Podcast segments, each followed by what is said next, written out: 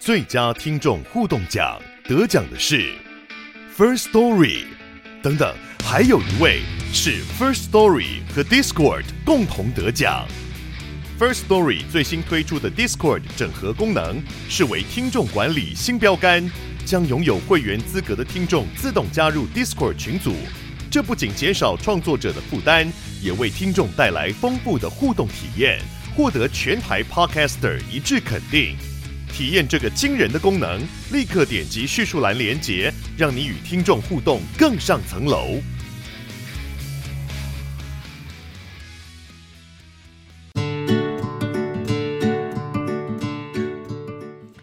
Hello，大家好，我是美貌与才华都没有，只懂星座的小鱼，很开心又在 Pocket 上面跟大家见面啦。那个上个礼拜呢，十二月十七号的时候，非常的开心。如果你是当天有到达我们科梦波丹跟 Relove 的节目现场的话，相信你一定都会被小鱼的魅力给迷倒，对吧？不得不说啦，我觉得我真的是一个可可爱爱的宝藏女孩，你知道，很会写文章，写得很深，长得也还行，线下魅力可男可女。可黄可白，对不对？在尺度的边缘游走，所以人家常常都说，小鱼的魅力不只是只有在线上而已，线下感受一回，很像吃了毒药一样，是会上瘾的。所以呢，我自己很敢讲的原因，是因为很多人可能就是从文章啊，或者是 IG 的部分认识我嘛，可是那就是一个 part of me。然后我本人跟网络上其实真的没什么差，就是私下可能会比较冷漠一点，但是现场感受魅力跟那个互动，我相信你们都会被我的热情给喷发到。所以呢，今年还有最后一场啦，大家都知道我一直很想要推这个活动，可是这个活动呢，它的真的限定性真的是很有趣，因为我。那时候在设定这个活动的时候，就是因为现在是金星摩羯的日子嘛，所以很多东西我们都要比较慢，我们都会有点复古，有点怀旧。所以在十二月二十四号，我就特别把这个活动设定，我们跟了一个旗袍的品牌一起合作了一个圣诞的微醺 party。那这个 party 呢，很特别的是，嗯，你缴交了报名费之后，你可以享受到非常非常多有趣的福利，尤其你们喜欢拍照啊，喜欢发现动啊。的朋友们为什么要来参加？第一个，我们是小而美的聚会，就是那个空间没有很大，可是它非常的温馨。第二个点是没有旗袍，男生没有唐装也没关系哦，你就穿你自己的衣服来，然后现场有很多很多件不同样貌、新潮的、复古的各种颜色，size 从 S 到 XL 都有，所以不用担心你的身材什么之类的，现场就挑一件直接换。好，你要走的时候，你想买就把它买走，你不想买直接换你的衣服走就好。但体会一下嘛，旗袍的魅力。第三件事情是呢，你可以带一瓶酒回家。这一次真的超级感谢我们的金主妈妈，每一个参加的朋友都可以带一瓶气泡酒回去。所以如果你晚上要去跟朋友聚会或要去 party 的话，你的伴手礼就有了。所以这么好的活动，我会把呃参加的时间跟报名表放在资讯栏，欢迎大家十二月二十四号下午的时间可以一起来跟我们互动跟玩耍哦。好的，今天呢资讯量比较多，因为我们今天要讲到的就是噔噔噔噔。其实我刚才本来是要唱生日快乐歌啊，但一时之间 想不太起来怎么唱，所以就噔噔噔的带过，就是。射手座的三个宇宙出场设定，我呢先跟所有的射手座们抱歉，就是这一篇文章应该要早一点出的，没想到十二月十九的时候文章才上，然后 podcast 才上，就是可能你们的生日都快要过了，但因为十二月我觉得非常的忙碌嘛，忙私事、忙公事、忙玩耍，就很多事，因为十二月就是一个快乐的月份，所以迟迟到现在。但是因为我知道我有一点点迟交。所以内容我比其他星座写的更用力、更深、深不见底的感觉。好，不啰嗦，不要再讲一些废话了。反正十二月二十四号见了哈。然后呢，我们今天要讲的就是关于射手座的三个宇宙出场设定，同时祝我们的射手座宝宝们生日快乐。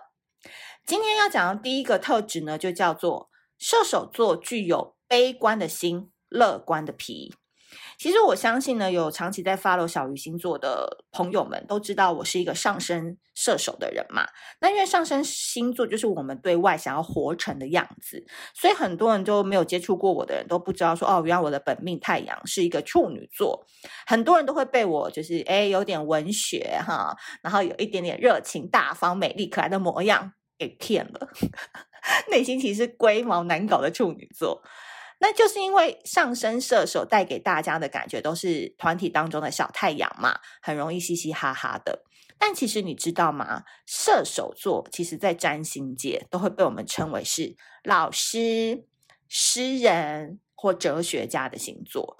所以如果说你今天在听的朋友们，你不一定是太阳射手，你可能有其他星是落到射手座的人，恭喜你。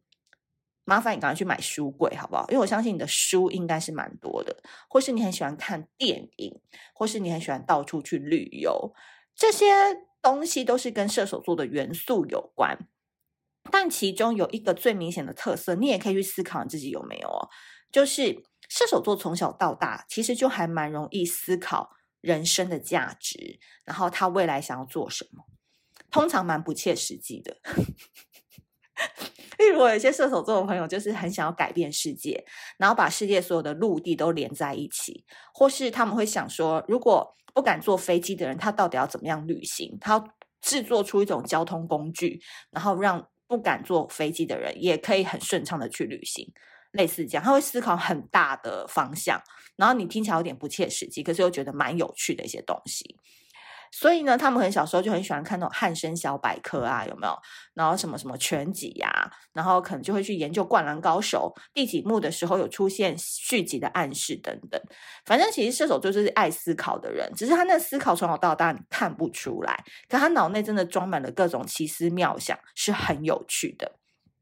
因为呢，射手座是在星盘的第九宫，那其实第九宫呢就会有宗教、异地、远方。信仰系统，然后还有那个进香团 的意义存在，所以其实有很多那种大师级宗教大师、音乐大师、美术大师，其实很多人都是射手座，而且射手座跟处女座有点像，因为处女座是比较牺牲奉献型的嘛，所以处女座很多东西就是因为他为了要牺牲奉献，所以他去接触灵性。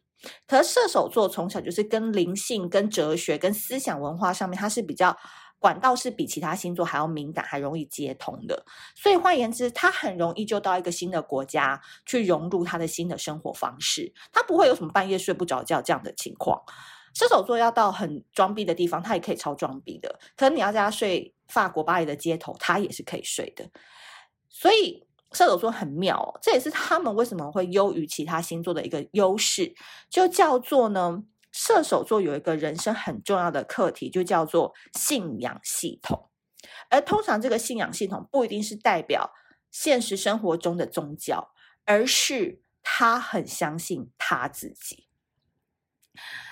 那举例来说好了，希望这一集蛋宝也听得到，就我很喜欢一个嘻哈歌手叫蛋宝嘛。然后，因为他们最近就是这一两年，就是有一个 YouTube 的频道叫“有够难约”，那超好看的，非常推荐大家可以去看他们的这个节目。那他有一集就在讲说，那个满人啊，就讲说他们那个公司登记要缴交给政府的那张表上面，那个蛋堡他就写他自己的职业叫做诗人，这就很好笑啦，对不对？就他写他自己的职业就是诗人，所以。我常常去看那个蛋宝的 IG，我好喜欢看他的 IG 哦，他就是充满了射手座那一股好笑幽默，又有点嘲讽，可是你又会觉得他对这个世界略微悲观的写照，所以我常常在深夜的时候都会去刷他的 IG，我觉得非常的舒压。那在有够难约这个节目当中呢，他的朋友就是有讲过说，像蛋宝他就是天生的天才，因为他其实很少去听别人的作品。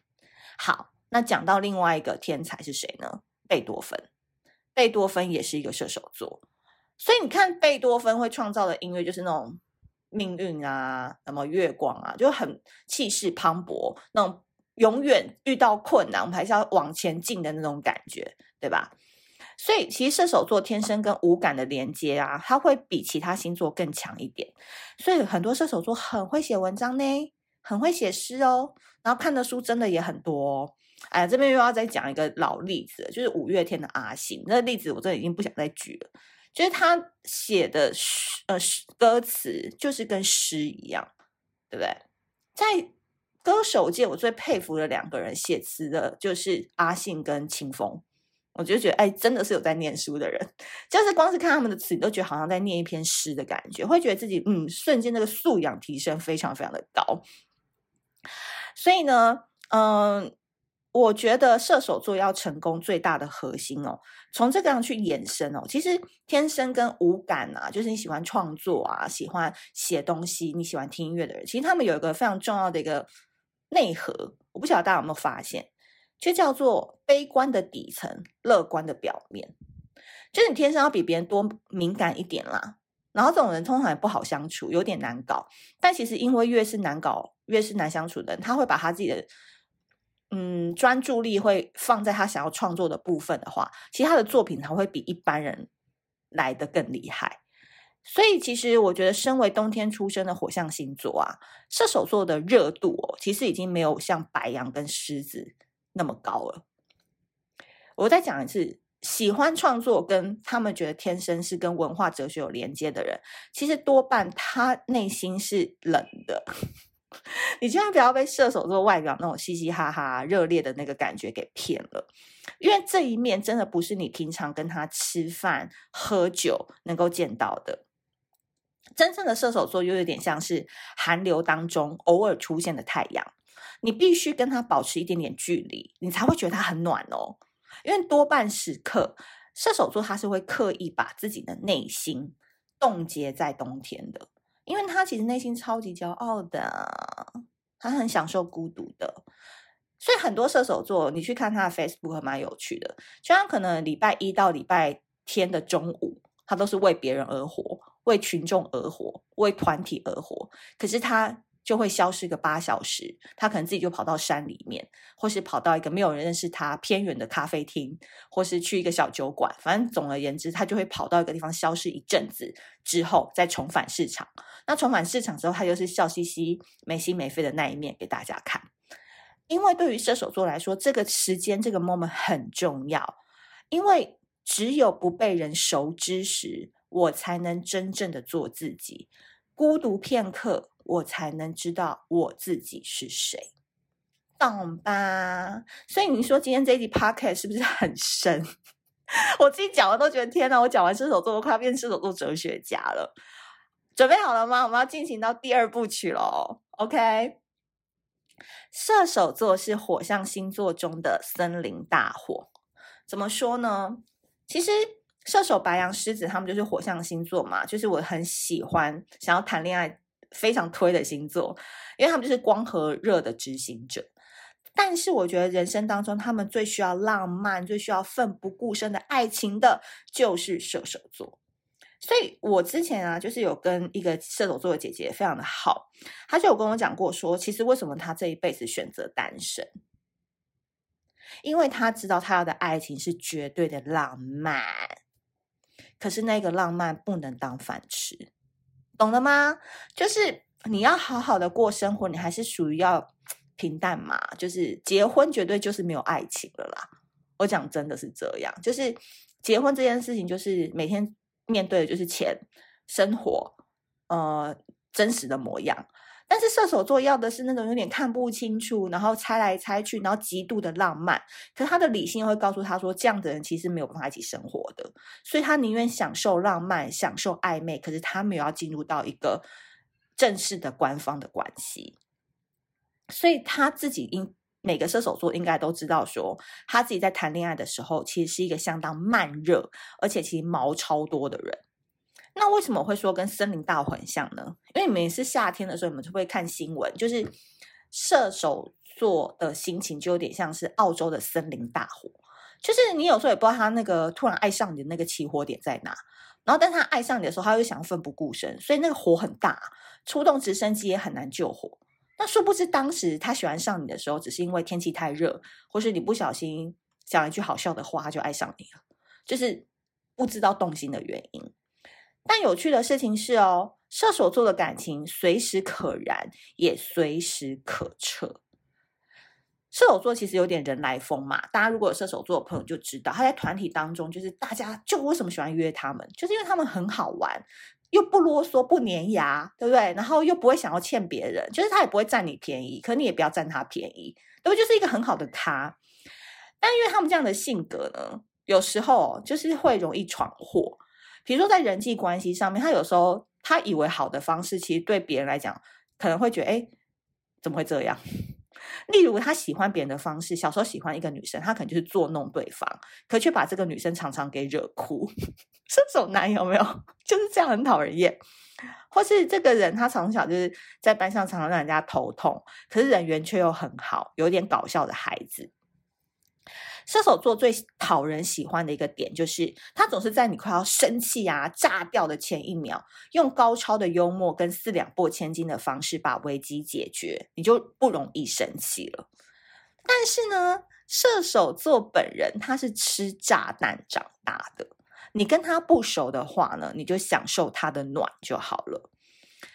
所以我觉得射手座呢，其实他就是一个擅长看。现场的环境状况去调整自己状态的人，所以射手座人缘好不是没有原因的。其实人家在这个人际关系上面真的是付出很多不同的心力、不同的时间在维系的。但射手座其实没有很累哦，你不要想说射手座这样好累哦，好像回来休息好不好？来抱抱？No，我跟你说，你叫他来抱抱、来亲你、来干嘛？他才是真的累。他就是喜欢周游在不同的圈子里面，然后去玩耍，那个才叫做他真正的舒服跟放松。所以射手座他今天可以在 A 场合唱歌两小时，好，接着一个 job 到读书会念书两小时，接着再去喝酒一小时回家，好，很满呐、啊，一天都很满呐、啊。所以对于射手座来说呢，利用环境的变化来角色扮演，是他生活当中最有乐趣的一件事情。换言之，这也是射手座的一种保护色。其实我发现啊，你跟射手座深度交往之后，这深度也不是说一定要当男女朋友，而是他真的愿意跟你单独约，而不是群体约的时候，其实这就是有一点点深度了。你就会发现说，射手座真心的朋友真的很少，但跟其他人没有关，是因为射手座不轻易展露真心。你有没有发现，你跟你旁边射手座的人可以畅聊国家大事、经济文化、你的感情烦恼，叭叭叭叭叭。可是你要一个射手座，就是而且射手座其实也不太回线上讯息的。我发现他就是没有跟你聊心情这件事情啊。对，因为他觉得负能量这种东西你自己消化就好，他没有要吐给你，你也不要吐给他。因为射手座知道自己的那种底层悲观，一旦秀出来。就是一场森林大火，他在没有办法确保这股大火是否可以轻易的被扑灭之前，他就选择先锁住，不要给你们看到。所以，其实如果你想要对射手座好啊，倒不是一直给予关心，而是让他知道，其实你是消防队员，火再大，你都有技巧的可以帮他扑灭。好啦，接下来很重要的事情是。射手座的心动感，我们前面有讲到嘛，射手座要的爱其实就是那种奋不顾身啊、森林大火的。但他真正心动会是什么样的模样呢？要讲到最后一趴喽。很多啊，那个射手座，你跟他那个吃饭聊天的时候，他就说我最近失恋啦，什么什么的。然后你都会常常听到他们嘴巴提的说，就没新鲜感啦，觉得无聊啊，然后做爱已经没有感觉啦，什么什么的那一类的哈。反正射手座这三个字就是会跟新鲜感连在一起嘛，对不对？但其实我个人观察啦，射手座一辈子在找寻的那个新鲜感啊，其实就是来自于一座灯塔，就是他喜欢会发亮的东西。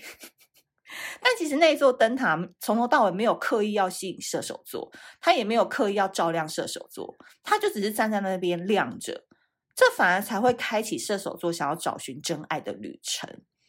我举例来说，大家应该知道那个王少伟吧？就是以前 Energy 的王少伟。我记得我有看他一个节目的访谈，他就是一个很典型的射手座。他说他后来就是让自己刻意保持单身十年。对，可因为王少伟就是长得帅啊，然后幽默风趣，射手座男生都有这种魅力嘛，就会让很多女生喜欢他。可是他为什么要刻意保持单身呢？因为他要来厘清自己想要的到底是什么。所以你可能会看到射手座身旁的妹子很多，约会不断，花蝴蝶到处飞。但我必须老实的说，他没有把任何人放在眼里。那都是他社交模式的高级装逼。我回到前面，你们还记不记得我前面讲的射手座？他很爱他自己嘛，然后他很把他自己放在第一位。